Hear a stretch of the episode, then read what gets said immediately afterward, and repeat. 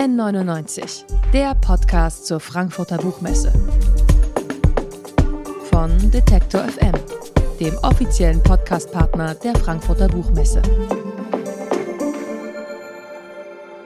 Wenn ihr Detektor FM gerade im Wortstream hört, dann wisst ihr es vermutlich. Wir senden und produzieren in dieser Woche als Podcastpartner live aus Halle 4.0 von der Frankfurter Buchmesse. Und ihr könnt im Podcast schon Gespräche hören mit Judith Holofernes, Volker Kutscher oder Luisa Neubauer.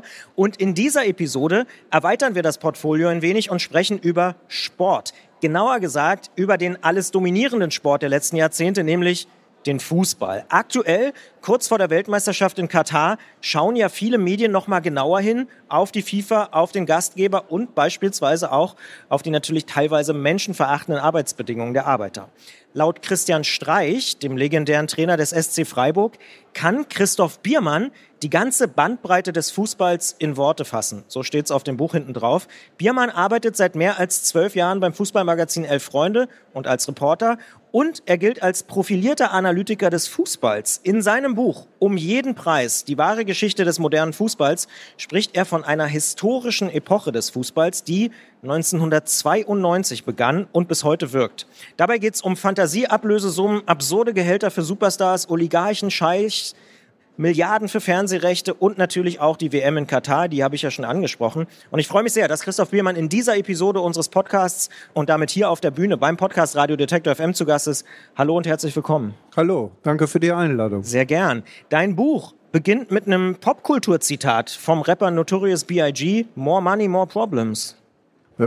Kann man es besser zusammenfassen, was äh, dem Fußball passiert ist? Der hat ja, ähm, äh, du hast es ja gerade schon gesagt, ähm, der hat ja 1992, also vor 30 Jahren, seine Zeitenwende erlebt und die Zeitenwende besteht ja darin, dass plötzlich Mo Money da war, äh, mehr Geld ins Spiel gekommen ist. 1992 ähm, Gründung der äh, Champions League, Gründung der Premier League und vor allen Dingen eine Veränderung, die auf eine Veränderung im Mediengeschäft trifft. Wir haben plötzlich Satellitenfernsehen, wir haben Kabelfernsehen und vor allen Dingen haben wir plötzlich Privatfernsehstationen, die auf der Suche sind nach Publikum. Und wo kann man da besser äh, fündig werden als beim populärsten Sport der Welt, beim Fußball? Und eine rote Jacke von Reinhold Beckmann haben wir auch noch und eine rote Jacke von Reinhold Beckmann, mit der er ran äh, moderiert hat, äh, die erste Sendung. Das wurde ja dann sogar äh, quasi ein Merchandise-Artikel, lustigerweise. Diese rote Jeansjacke, die ja auch so ein bisschen symbolisierte, die äh, Opas Sportschau ist tot, jetzt fängt ein neues Zeitalter des Fußballs an, wo wir das Ganze etwas äh, frischer, äh, jugendlicher, moderner aufbereiten, boulevardesker ähm, ich muss gestehen, ich fand es damals schrecklich. Ich muss gestehen, dass ich beim Lesen des Buches mich so zwei, dreimal ertappt äh, gefühlt habe. Das eine war Christian Streich, kommen wir vielleicht später noch drauf. Das andere war, dass du sagst, 1992 kam auch Nick Hornby. Wir so als coole Podcast-Hörerinnen und Podcast-Hörer haben natürlich auch Fever Pitch gelesen. Ne? Ist aber auch Teil der, der ganzen Geschichte. Ja, also, äh, zwei, also Nick Hornbys Buch Fever Pitch ist ja ähm, zum ersten Mal äh, spricht der Fan über sich. Was ist das eigentlich, ein Fußballfan? Was, was passiert in dem? Was für eine emotionale Landschaft bildet sich da ab? Und das hat Nick Hornby als erster beschrieben. Und ein bisschen hatte ich auch schon früh das Gefühl, dass er etwas beschreibt, weil gerade etwas zu Ende geht oder weil etwas äh, Neues beginnt, also eine bestimmte Art von Fantum, äh, das da gerade historisch wird. Also eigentlich Nick Hornby gehört eindeutig zu dieser Zeitenwende mit dazu. Stichwort Veränderung. Mir persönlich ist auch noch mal klar geworden beim Lesen, wie problematisch und kaputt der Fußball der 80er tatsächlich auch gewesen ist. Also unsere Zeit jetzt hier in diesem Gespräch, egal wie lange wir wahrscheinlich äh, reden, würde gar nicht ausreichen, um all diese Probleme, Gewalt, Doping, gekaufte Spiele, Absprachen, langweiliger Fußball, da gibt's so unendlich viel, was in den 80ern schrecklich war am Fußball. Also dieser krasse Aufstieg basiert schon zu einem Großteil auch auf der Katastrophe. Ja, also äh, das ist eine Re Reaktion auf eine Krise, äh, auf eine tiefe Krise. Also die Stadien waren ja damals leer. Du hast ja schon ein paar Stichworte gegeben. Also ich bin in der Zeit immer ins Stadion gegangen und habe es für selbstverständlich gehalten, äh, dass sich die Menschen jedes Wochenende was aufs Maul hauen. Das fanden allerdings viele Leute überhaupt nicht so und sind deshalb nicht ins Fußballstadion gekommen. Und auch das, ähm, also wir sehen ja auch heute, es gibt immer noch Gewalt beim Fußball hier und da. Aber in keinster Weise ist das mit dem zu vergleichen, was es damals gab. Ja. Gleich im Vorwort von dem Buch ähm, kannst du, das finde ich interessant, sehr genau beschreiben, wann der Fußball, wie ihn viele von uns kannten, gestorben ist. Gleich zweimal, um das mal zu spoilern. Nämlich im Dezember 2010, als die Fußball-WM an Katar vergeben worden ist. Und dann gleich nochmal am 18. April 2021, also vor gut anderthalb Jahren, als immer mehr Vereine bestätigten, dass sie demnächst in der Super League spielen würden. Aus heutiger Sicht könnte man leicht sagen, das war nur ein Albtraum, aber wer die Medien der letzten Tage und die Meldungen vor allen Dingen genau gelesen hat, hat vielleicht mitbekommen, dass der ehemalige RTL-Chef im Auftrag von Real, Barcelona und so weiter jetzt doch einen neuen Versuch startet, die Super League zu machen. Ja, es ist ein bisschen so, als hätten die sich jetzt so anderthalb Jahre äh, quasi im Grab versteckt und würden jetzt sozusagen als Schauerfiguren da wieder äh, auftauchen. Ähm, ich bin auch mal gespannt, was Sie demnächst irgendwie substanziell Neues zu, äh, zu erzählen haben. Ähm, ich habe ja so gewagterweise auf Aufforderung des Spiegels, also auf Bitte des Spiegels, ob ich nicht noch mal was dazu zu schreiben könnte, äh, die Einführung der Super League gefordert. Allerdings äh, gleichzeitig mit dem Dreh, dass dann die Top-Vereine wie Bayern oder Dortmund oder in den anderen Ligen, äh, äh, Ländern auch die Ligen, ihre nationalen Ligen verlassen äh, um quasi das Ganze in, in Gang zu setzen. Und ich glaube, das ist nicht das, was die im äh, das, was die Macher äh, der Super League im Kopf haben. Die wollen immer noch eigentlich alles haben. Die wollen alles mitnehmen. Aber das, also das ist am Ende, da springen wir vielleicht ein bisschen, ist aber gar nicht schlimm, wenn wir einmal drüber reden über die Super League. Du sagst schon am Ende, wenn man es konsequent zu Ende denkt und quasi das amerikanische System überträgt, könnte so eine Super League auch helfen, dass zum Beispiel die Bundesliga dann wieder spannender wird. Ja, es, also in, in mir äh, kämpfen da auch äh, unterschiedliche, äh, ja. unterschiedliche Kräfte. Also es gibt so, ein, so, ein, so einen schönen Begriff, den äh, äh der englische Fußballanalyst ähm, äh, Omar Chowdhury immer benutzt. Der spricht so vom Wandteppich der Fußballgeschichte. Also dass, dass das eigentlich immer alles zusammen erzählt wird oder die Einheit des Fußballs besteht. Und die ist auch finde ich wahnsinnig wichtig und die ist auch Teil unserer Emotion. Auf der anderen Seite, wenn man ganz nüchtern die Probleme analysiert, denkt man, also irgendwie geht es eigentlich nicht mehr mit allem unter einem Dach, weil de facto, man sagt ja so dahin, die spielen nicht mehr in, in unserer Liga. Äh, da spielen viele Clubs in der Bundesliga, die eigentlich wirklich eben ökonomisch, äh, finanziell äh, und auch von ihrer ganzen Aufstellung her eigentlich ganz woanders längst gelandet sind als, als äh, eben in dieser Bundesliga. Stichwort Widerspruch und Komplexität und Kompliziertheit. Spannend ist ja auch, dass die vergangenen 30 Jahre, du setzt ja diesen Punkt 92 und hast auch erwähnt, warum, da waren so viele Veränderungen auf einmal. Das sind gleichzeitig die erfolgreichsten Jahre des Fußballs, ja, irgendwie. Und gleichzeitig sind sie aber auch Jahre der Entfremdung, des kulturellen Ausverkaufs. Ist daran dann, Stichwort Anfang, doch am Ende das Geld schuld? Ja klar, also weil was wir haben ist natürlich, dass das Geld der totale Motor von allem ist, also auch der Motor des Aufstiegs, aber auch quasi die bestimmende Kraft und es bestimmt ja auch den sportlichen Wettkampf, also dass wir zehnmal den deutschen Meister FC Bayern in Serie haben, dass wir keinen offenen Wettbewerb mehr haben. Das hat genau damit zu tun, dass alles so wirtschaftlich äh, determiniert ist. Und das ist ja total frustrierend auch.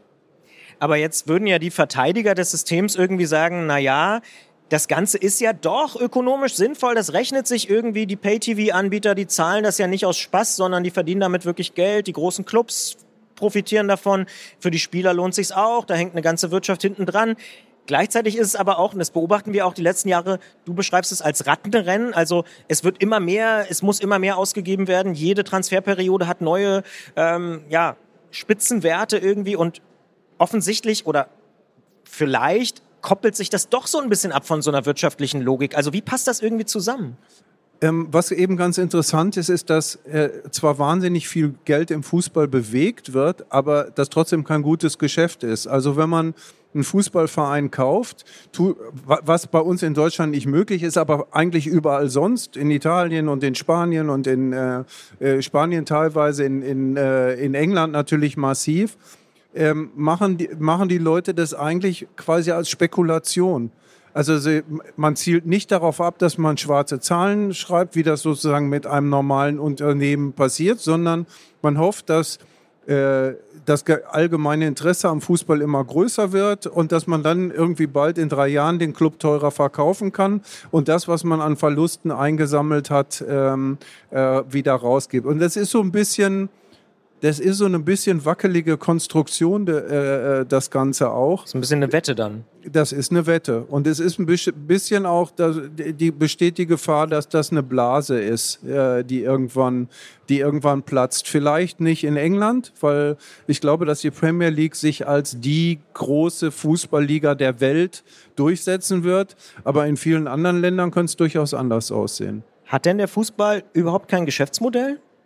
Also ich finde ja, ähm, dass Fußball eigentlich auch kein Geschäft in dem Sinne sein sollte, weil ähm, das Spezielle am Fußball ist ja, ich nenne das ja so, ähm, dass Fans die eine emotionale Teilhabe, äh, Teilhaberschaft haben und weil sie ja eigentlich das mit ihren Emotionen eigentlich das Ganze erst zu einem Ereignis machen.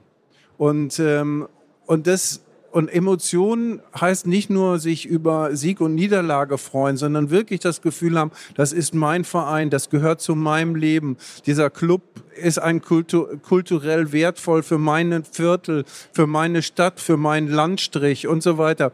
Und das unterscheidet ihn auch ähm, von dem, wie das beim US-Profisport äh, zum Beispiel funktioniert. Und ähm, von daher denke ich immer, äh, alle, die Entscheider sind in diesem Bereich, die müssten diese emotionale Teilhabe quasi mit einrechnen als äh, wichtigen Faktor. Mhm. Deine These ist also, wenn ich das mal so zuspitzen darf, die Clubs verkaufen Identität und Zugehörigkeit. Und Gefühle, ja. Und Emotionen und ja. Gefühle. Und da, da fühlte ich mich zum mindestens zweiten Mal ertappt, dachte ich so, oh Mann, ich so als Sympathisant vom SC Freiburg fühle mich da aber auch ein bisschen ertappt weil ich denke, ja, scheiße, genau so ist es irgendwie. Aber, aber ist ja nicht schlimm, oder? Ja, ja, ist nicht ja, schlimm ertappt, oder? Nee, nee, nee, aber irgendwie ist mir klar geworden, ja, ne, die, die, die, ich fühle mich da irgendwie zugehörig, ich finde das irgendwie gut, wie die das machen, dass die jungen Spieler fördern, dass die nicht so einen auf dicke Hose machen, wie vielleicht der FC Bayern oder so. Und sofort bin ich aber auch in der Falle und irgendwie auch Teil des Systems. Ja, also, aber, aber ich, ich muss ja sagen, ich, ich will jetzt auch gar nicht komplett aus dem System aussteigen, was einige übrigens ja auch machen. Also man kann auch sagen, ich, das ist mir alles so verdreht und ver, verhuddelt und so weiter. Und ich gehe jetzt zum Kreisligaverein bei mir um die Ecke und stelle mich da sonntags hin und gut ist. Und das ist auch legitim, ja. aber ich glaube, dass es in Wirklichkeit ganz wenig Leute machen. Und das, wo du sagst, du bist da ertappt, irgendwie mit deiner Zuneigung zum SC Freiburg. Das ist doch nicht schlimm, ist doch eine schöne Sache eigentlich. Das ist doch vielleicht auch was, was dein Leben bereichert. Also ich, ich fühle mein Leben äh, durch den VfL Bochum bereichert und äh, kann versichern. Äh, äh es ist nicht immer leicht. Es ist nicht immer leicht, ja. ja. Man kann die Geschichte, und das tust du auch an einer Stelle äh, des Fußballs, auch als erfolgreiches Unterhaltungsformat sehen. Und das fand ich auch irgendwie interessant. Die höchste Spielklasse in England gibt es seit 1888 und du hast mal zusammengezählt, das sind 123 Staffeln. Genau, also das ist eine ähm, 123 Staffeln äh, Entertainment äh, gibt es nicht. Also das ist äh, einzigartig. Gut, die äh, Bundesliga, die läuft noch nicht so lange, von 63 bis, also wir sind glaube ich jetzt im 60. Jahr, wenn ich es richtig im, im Kopf habe. Ähm, aber auch das ist schon, schon beachtlich. Da kann kaum ein Entertainment-Produkt mithalten. Ähm, und äh, ja, also da, daran sieht man, da, dass das schon was sehr, sehr Besonderes ist. Aber weil es eben auch mehr ist als Entertainment. Zum Schluss muss ich als jemand, der sich auch für naja, ich sag mal vermeintliche Randsportarten, aber das ist ja aktuell eigentlich fast jede Sportart außer Fußball, äh, interessiert, fragen, mh, hm, wie geht es denn, dass wir da vielleicht doch wieder ein etwas vernünftigeres Maß bekommen im Fußball. Geht das oder regelt das der Markt? Nein, ich glaube nicht, dass der Markt regelt, weil der Markt regelt gerade vieles falsch. Ähm, das heißt, eigentlich muss in den Markt eingegriffen werden. Das Problem ist, dass ich keinen Akteur sehe, der die Kraft hat, in diesen Markt einzugreifen. Wer sollte das sein? Genau, also dann äh, also soll es die FIFA sein, die sich als ähm, zum Beispiel bei der Vergabe der letzten Weltmeisterschaften als ko komplett korrupt er erwiesen hat? Können es die Ligen selber sein, die so mit sich selbst beschäftigt sind und ihren internen Problemen? Also da ist niemand so richtig. Also jetzt könnte ich sagen, äh, sicherlich viel hilft Druck von außen. Und, ähm, das merkt man ja auch gerade in Deutschland, wo Fans sehr engagiert sind und auch immer wieder ihren Protest formuliert haben. Und dieser Begriff moderner Fußball ist ja auch für viele Fans ein Kampfbegriff. Äh, durchaus nicht zu Unrecht. Also das, das hat ja beides. Also was glänzendes, wunderbarer äh, High-Class, High-End-Fußball und dann eben diese, und aber eben auch ja. Äh, und dann eben das andere, genau. Macht dir Mut, dass wir auch so die letzten Monate und Jahre da doch relativ viel, ich sag mal jetzt so Abstimmung mit den Füßen gesehen haben. Also der Claim, die Mannschaft wird wieder abgeschafft. Es gibt so Fanproteste. Gibt dir das Hoffnung, dass da doch was passieren kann? Ja, aber das zeigt doch, dass das so diskutiert wird und dass da was passiert, dass das den Leuten wichtig ist. Also oder oder dass es sie nervt. Also nehmen wir jetzt mit der Mannschaft. Also dass äh, dass da irgendwie sowas alttraditionelles wie die deutsche Nationalmannschaft, die Lokomotive des deutschen Fußballs und so weiter. Äh, viele Leute haben das gespürt, dass da was dran falsch ist. Und dann ist es ja gut, wenn es weggenommen wird. Und auch viele andere Proteste zeigen ja, das ist den Leuten wichtig. Und da, da lebt was. Und, ähm, und das finde ich eigentlich im Grunde genommen ein gutes Zeichen. Also ich finde, das ist immer noch ein wahnsinnig vitales Umfeld. Macht dir das Mut oder anders gefragt vielleicht, wie könnte der Fußball in einer idealen Welt in fünf oder zehn Jahren aussehen? Ich glaube, die ideale Welt wird es nicht geben. Also aus dem Grund, den ich gerade schon gesagt habe, weil es keine Akteure gibt, die die Kraft haben, die das machen die, können. Die, die das herstellen. Also wir werden erleben, dass man sich weiter, so wie in den letzten 30 Jahren, viel durchwurschtelt. Ähm, und da werden vielleicht auch komische Sachen bei passieren, manche Sachen, die auch gut sind. Und ähm, also von daher so genau der Gemischtwarenladen, den wir äh, im Moment auch haben. Und dann allerletzte Frage, kommt die Super League? Ich glaube ja. Christoph Biermann sagt das live aus Halle 4.0 beim Podcast Radio Detektor FM. Da gibt's Applaus auf der Frankfurter Buchmesse 2022. Und wer es jetzt live im Boardstream gehört hat oder hier vor Ort, der kann es nochmal in Ruhe nachhören oder vielleicht auch teilen. Bald in unserem Podcast N99, den wir als Podcastpartner der Frankfurter Buchmesse ja produzieren. Und den gibt's in allen Podcast-Apps. Ich zum Beispiel nutze Podcast Addict für mein Android-Telefon. Das Buch um jeden Preis. Die wahre Geschichte des modernen Fußballs ist bei Kiwi erschienen, hat, wenn ich mich nicht verzählt habe, 249 Seiten und kostet in Deutschland 18 Euro und in Österreich 18 Euro und 50 Cent, um ganz korrekt zu sein. Vielen Dank für das Gespräch, Christoph. Gerne, danke. N99, der Podcast zur Frankfurter Buchmesse. Von Detektor FM, dem offiziellen Podcastpartner der Frankfurter Buchmesse.